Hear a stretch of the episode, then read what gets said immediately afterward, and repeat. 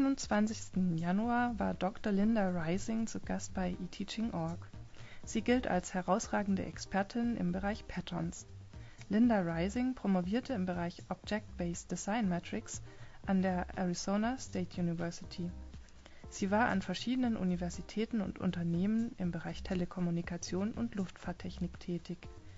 Ihr neuestes Buch Fearless Change: Patterns for Introducing New Ideas beschäftigt sich mit Patterns im Bereich Change Management.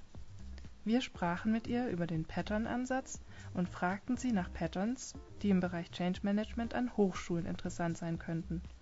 Dass das Essen dabei eine so große Rolle spielt, hätten wir allerdings nicht gedacht